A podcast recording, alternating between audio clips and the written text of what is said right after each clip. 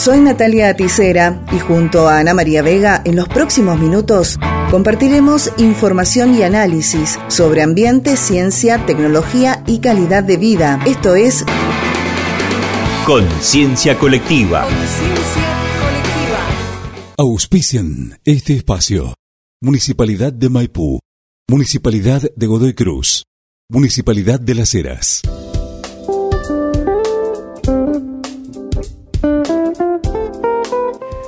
Bienvenidos y bienvenidas. Reconocen a jóvenes creadores de bioestimulantes naturales para plantas. La diputada Josefina Canales fue la autora de la iniciativa para destacar la labor de Uriel Mirales, CEO y fundador de Biospi. Este proyecto, nacido en 2021, fue parte de lo presentado en el concurso El proyecto de mi vida en Las Heras. Se trata de un bioestimulante natural que potencia de manera integral el crecimiento de la planta, desde su germinación hasta que se obtiene el fruto. Mirales sostuvo que estamos frente a un biofertilizante orgánico que minimiza el uso de fertilizantes sintéticos o químicos. Uriel también está acompañado en esta iniciativa por otros profesionales en electrónica, mecatrónica y biotecnología. El Instituto Nacional de Juventudes presentó la primera edición del concurso de innovación tecnológica Potenciar Nuestra Innovación, destinado a jóvenes de 18 a 29 años. Los proyectos podrán postularse en dos categorías, las innovadoras de carácter tecnológico o de carácter social y ambiental, y se seleccionarán cuatro ganadores que recibirán una suma de 2 millones de pesos. Julia Epstein, directora ejecutiva del instituto, Santiago, quien es estudiante de ingeniería, y el ministro de Turismo y Deporte de la Nación, Matías Lamens, brindaron sus apreciaciones y conceptos sobre el concurso es un concurso nacional de emprendedores destinado a innovación tanto tecnológica como de impacto social. Un poco la idea es ponderar a los pibes que desarrollan sus emprendimientos en la Argentina, que los quieren potenciar, destinado específicamente a innovación este, porque es una de las tantas políticas que vamos a sacar con emprendedores. Los premios son de 2 millones de pesos, además de nosotros vamos a hacer, eh, estamos articulando con las embajadas para que los pibes puedan viajar a países que tienen ecosistemas en los cuales nada, puedan hacer ronda de negocios, tener charlas, capacitaciones. Digo, la idea es que los cuatro ganadores puedan viajar a algún país que estamos terminando de definir con las embajadas, depende a qué proyectos se presenten. Veo que a futuro hay muchos este, desafíos para resolver con el tema del manejo justamente del agua, el manejo eficiente. Y bueno, me parece súper interesante poder contar con el, el apoyo de recursos este, y desarrollar el proyecto.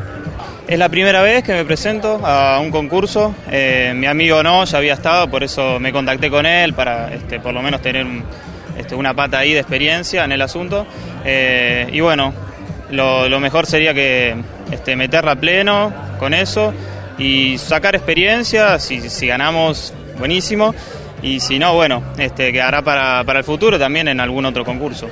Estamos entusiasmados, nos parece que el Estado Nacional se vio una mirada sobre este tema, sobre el autoempleo, sobre las, sobre las startups, sobre lo que significa eh, esta, nueva, esta nueva forma de, generar, de generar trabajo y nos parece que poner un ojo del Estado Nacional en los temas que de verdad le preocupan a los jóvenes era muy necesario. Creo que de alguna manera una política disruptiva del INJUVE de hace unos meses para acá, que tiene que ver con eh, abordar las problemáticas que de verdad le cambian la vida a los jóvenes. Esta, sin ninguna duda, es una de ellas. Sé que hay muchas más iniciativas así que venir acá es no solamente acompañar la política pública, sino también acompañar lo que está haciendo el INJUVE.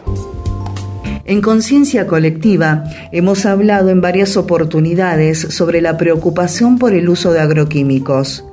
A través de la investigación Impactos del uso de agroquímicos en la salud, la docente y geógrafa Carolina Beseiro contó a Unidiversidad que el primer impulso para llevar a cabo la investigación surgió tras analizar una información disponible sobre el problema de la salud humana y ambiental, los cuales podrían derivar del uso de estos agroquímicos. El proceso que se llevó a cabo en terreno fue a través de la observación, la realización de entrevistas y de al menos 59 encuestas a quienes producen hortalizas en una franja del cinturón verde específicamente sobre la zona de kilómetro 8 y sus alrededores. Beseiro sostuvo que una vez concluido el trabajo de campo, el equipo determinó en sus conclusiones que un 96,6% de las personas aseguró que usa agroquímicos como insecticidas, herbicidas o fungicidas, al tiempo que expresaron que con los años necesitan mayor cantidad porque no hace efecto. Dentro de estos agroquímicos, la docente expresó que se describieron varios tipos de diversos grados de toxicidad. En las conclusiones, el equipo también enumeró tres considerados de banda roja por su alta toxicidad y otros de banda amarilla, además del glifosato. Si bien la utilización de los agroquímicos de banda roja está permitida por las normativas nacionales, el equipo de investigación advierte la necesidad de extremar los cuidados no solo en su utilización, sino en la disposición final de los envases, condiciones que no se cumplen de acuerdo al relevamiento descriptivo que hicieron en la zona. Hay que entender que no es solamente el productor el afectado por la aplicación y la manipulación que hacen de estos agroquímicos, sino toda la familia, los niños que ayudan en las tareas domésticas y agrícolas. Entonces el nivel de exposición es grande, explicó la doctora en geografía. ¿Sabes qué hacer con las pilas en desuso? En el país existen numerosas leyes provinciales y municipales que tienen el objetivo de garantizar la gestión ambiental de pilas, considerándolas como residuos sólidos urbanos sujetos a manejo especial, ya que son elementos que contienen diferentes metales en su composición, como el mercurio, níquel y zinc, entre otros, que son muy nocivos para el ser humano y el ambiente. Compartimos con ustedes el informe de Ecointensa de la agencia TELAM con información que nos puede llevar a tener un parámetro de cómo podemos llegar a estar aquí en la provincia de Mendoza.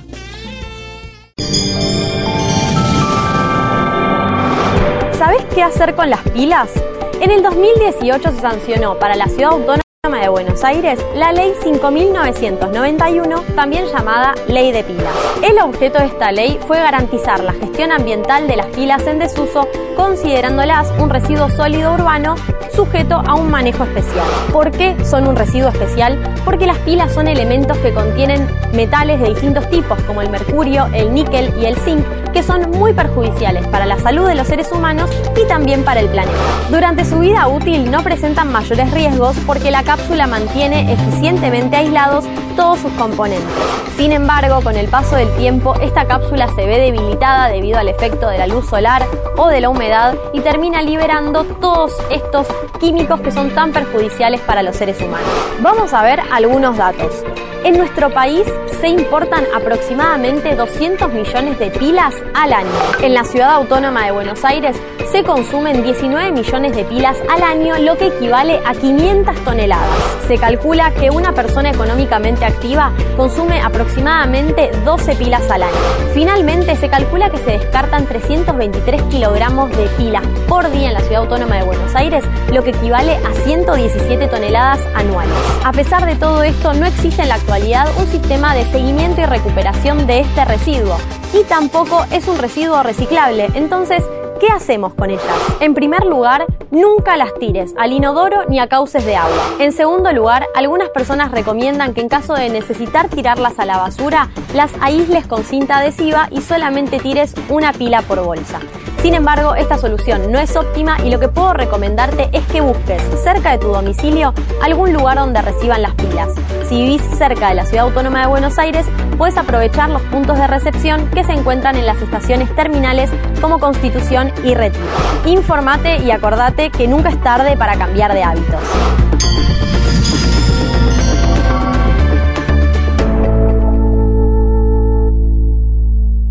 Auspiciaron este espacio. Municipalidad de Maipú, Municipalidad de Godoy Cruz, Municipalidad de Las Heras. Esto fue Conciencia Colectiva.